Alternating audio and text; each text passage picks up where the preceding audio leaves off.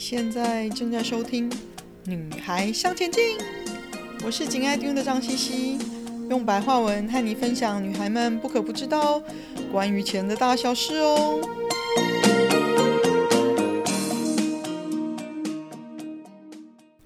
你现在收听的是第三十二集，建立自己的金融信用非常重要哦。我们前一集谈了社会新鲜人准备十年买房。那除了做计划执行之外呢，还有一个非常重要的准备工作，就是建立自己的金融信用。现代人常会需要不同的方式的贷款，来取得比较多一点的资资金，来帮助自己圆梦啊，或者投资理财。例如大家比较常借的就是房贷啊、车贷啊、助学贷款啊、信用贷款等等哦。但很多人到了要贷款的时候，才发现你没有办法跟金融机构谈到更好的贷款利息，或者是没办法借到你需要的数目，甚至被退件，导致你在起点就失败了，无法达到你原本想要达到的目标，或者是你需要付出更多的成本。其实呢，这些都跟你的金融信用有很大的关系哦。良好的信用记录有助于你及早达到你的目标。小到呢，申请信用卡，大到办理分期付款、房屋或汽车贷款、现金卡、信用贷款等等的交易哦。金融参与呢，已经是现代人的生活常态需求了。金融机构当然也需要降低他自己的呆账风险啊，不然太多人还不了钱，那银行的营运也会有问题。所以金融机构有一定的审核机制、机制跟他们考量的因素哦。最基本一定会列入审核的条件，除了大家知道的，就是你现在的工作收入状况是不是足够跟稳定之外呢，另外一个重要的依据就是金融机构会从联合征征信中心调阅出来你的综合信用报告。你的综合信用报告呢，是你作为借钱的人过去还钱的历史记录，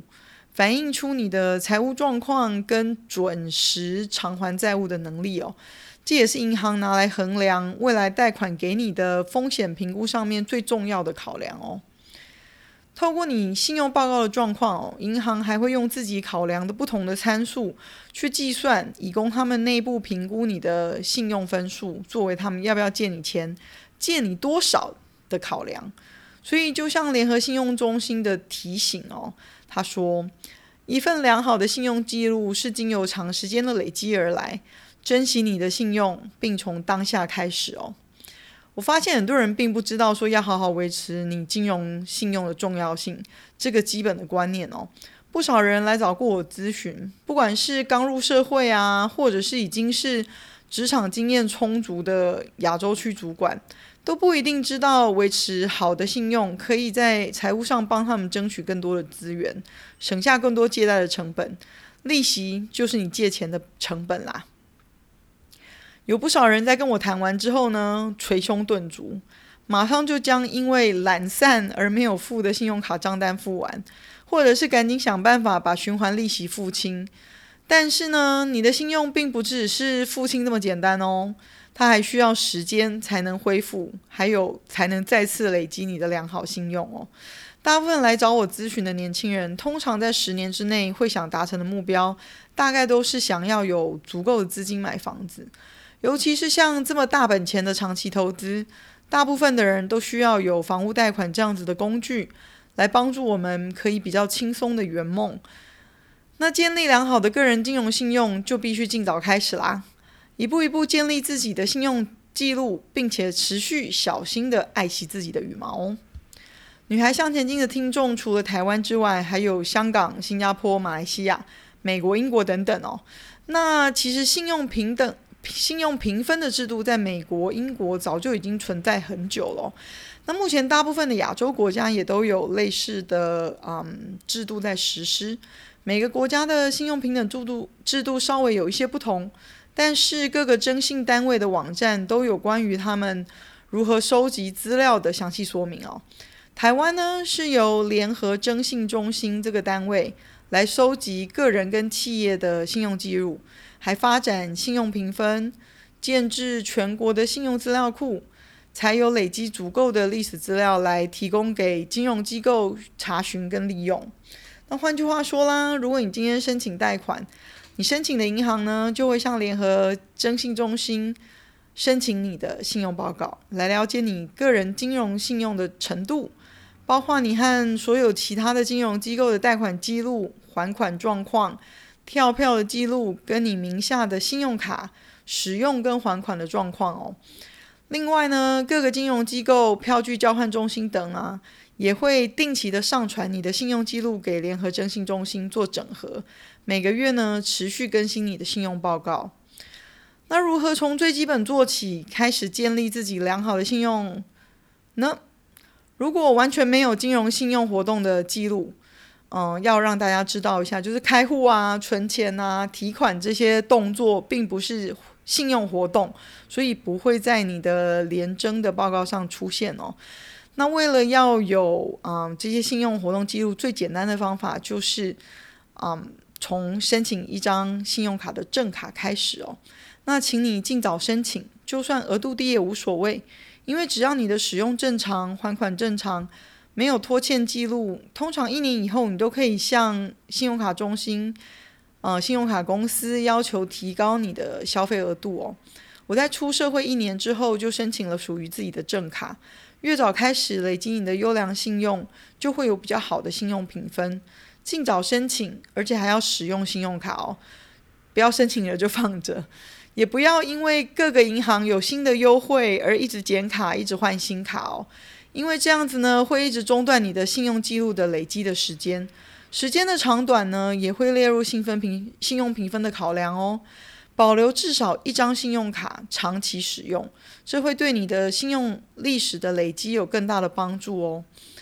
另外呢，使用信用卡的时候呢，也尽量不要太长的使使用到太逼近你的信用卡额度哦，因为这会给金融机构一个印象，就是说你总是花钱花到接近你的上限嘛，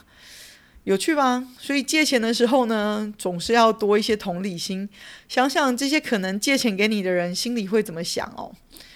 你的信用报告上会有你所有向银行借款的资讯，除了信用卡之外呢，你和其他任何的金融机构如果有借款的话。也要请你正式准时缴款偿还的这个承诺，等于是现在考虑借你钱的人呢，可以看到你以后借了钱之后，是不是有照你哦？可以看到你以前借到钱之后呢，是不是有照你的承诺按时还款？那如果没有，你就很难说服想要借钱的对象借你钱啦。就算你说啊，这次不一样啦，这次我一定会准时还的啦，这并不能提高你的信用哦。只有你的行动才能说服他们，因为只要你有授信异常的记录呢，就是你没有准时还钱的话啦，就会有三到五年的揭露期间哦。这个记录会一直留在你的记录上面，即使说呢，你后来贷款已经缴清了，但这段揭露期间其实很长哦，你的信用分数依然会被打折，受到影响。但是如果你跟金融机构的往来有异常之后呢，又维持正常的缴款，经过一段时间之后，你的信用分数还是会慢慢回升啦，就是需要时间罢了。那各个金融机构是每个月的十号以前会报送前一个月的授信资料给联合征信中心，那联合征信中心会在每个月的十五号左右呢更新前一个月的资料。所以你申请贷款的日期不同，也会影响到你报告的状况哦。所以呢，如果你希望金融机构看到你已经还完之前贷款的话，这也是需要列入考量的哦。另外呢，信用报告中还会列出被查询记录。那被查询记录就是会揭露最近三个月内向联征中心查询你的信用记录、信用记录的金融机构。你的被查询记录三个月之内呢，如果有太多家金融机构来申请调阅你的信用报告，容易给其他的金融机构认为说你是不是信用有问题的印象哦。最主要是因为呢，同时有这么多家金融机构来调阅，表示你一直没有借到你想借的钱呢。那或者是表示其他金融机构愿意借给你的贷款条件都不好，或者是不愿意借款给你。所以你才会一直密集的找别家谈呐。那或者是银行可能把这个现象呢解读为你近期向多家银行申请贷款，有积极扩张信用的风险啊，就是呢尽量借到你能借的，有点准备跑路的感觉啦。所以呢，等到你已经做过利率跟贷款条件的比较功课之后呢，筛选到剩一两家银行条件不错的时候再去谈。谈过了之后，大概的状况确定了。你才会才授权银行去调阅你的信用报告，这会是比较好的哦，这样才不会有在记录上出现太多家银行去调阅你的报告，或者是在向嗯银行正式向联征查询你的信用报告之前呢，你自己可以先向联征申请一份信用报告，拿这份报告呢给各个银行参考，当你去谈贷款条件的时候。那每人每年有一次可以免费的申请信用报告的优惠，那你就用这份报告去跟银行先谈哦，尽量谈到更确定的程度，知道你可以借多少钱，你可以借什么样的条件，你有比较具体的比较之后呢，再决定向哪家金融机构贷款。那当你决定之后，再让银行依内部的程序，正式的向联征申请你的信用报告。那换句话说喽，有些人认为自己不需要借钱，而没有积极的建立自己的信用历史。如果你平常呢没有跟金融机构有贷款的记录，或者是信用卡使用的记录，或者是你的记录小于三个月，那信用机制就没有办法评分喽，它会出现无法评分的状态。虽然说无法评分，并不代表你的信用不良，但的确说明你没有信用借贷的经验。这对借钱给你的人来说也会是比较高的风险哦，所以至少建立良好的信用卡使用记录吧，以备未来临时需要借贷的需求。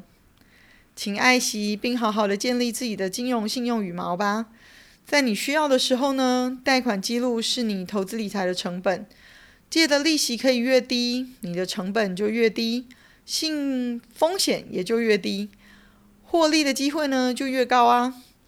现在每个人每年度都有一次可以免费查询的机会，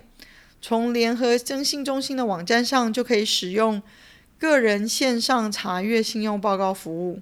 直接线上申请。现在何不就来看看自己的信用状况如何呢？今天的分享就暂时到这里喽，希望有带给你一些新的发想。听完记得赶快给我们一个评价。有空和你的闺蜜们分享《女孩向前进》哦。